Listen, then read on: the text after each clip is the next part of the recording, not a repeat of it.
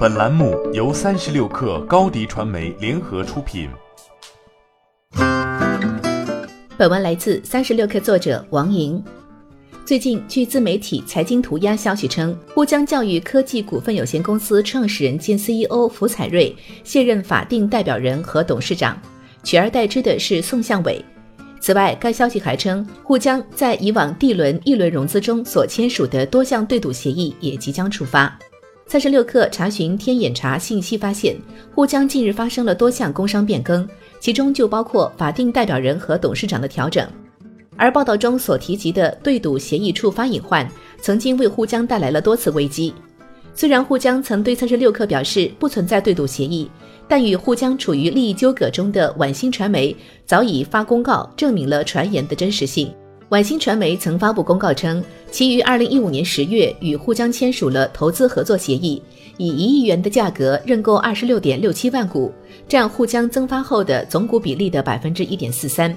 晚星传媒还在公告中表示，除不可抗力之外，即包含且不限于国家政策及上市排队因素，如沪江未能按时在二零一八年底前完成上市发行，沪江需以回购价格对投资者持有的股份进行回购。价格为投资金额加上按年息百分之十复利计算的利息之和，而沪江在港挂牌上市的梦想，最终在今年五月七日这天破碎。沪江彼时对三十六氪回应称，港股的上市计划的确有所调整，此次调整系公司综合市场环境、未来发展等各方面因素后的主动调整，公司将选择在合适的时机，在合适的板块登陆资本市场。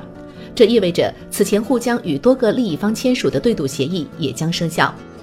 根据沪江此前提交的上市招股书显示，沪江在二零一五、二零一六、二零一七年的亏损分别为两点八零亿元、四点二二亿元、五点三七亿元。其为增强估值想象力、以做服务生意为主的 CC Talk 至今也仍未盈利。沪江自身业务面临的重重考验，也增加了上市的不确定性。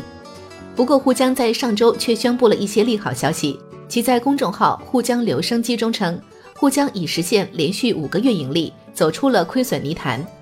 业内人士分析，沪江六月份实现盈利，并且用户群不断增大，很大程度上得益于人员优化后的成本控制。在今年三月份，沪江就对自身进行了调整。有消息称，沪江大幅裁员百分之九十五，涉及沪江高层、市场部、督导部门、教师全部下岗。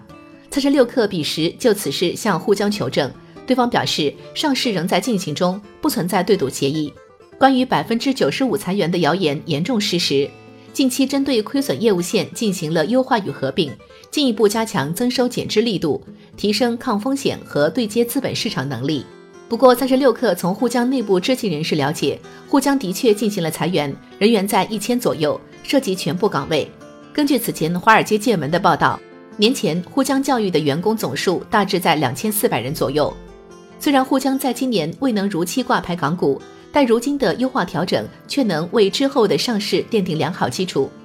资本的加入如催生了在线教育乱象，各路玩家拼命砸钱寻求业绩增长，忽略亏损的隐患。但如今资本冷却后，在线教育还是要回归理性生长。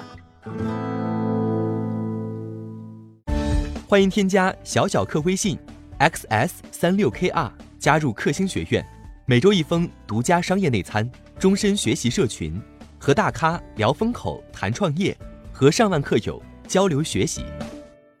高迪传媒，我们制造影响力。商务合作，请关注新浪微博高迪传媒。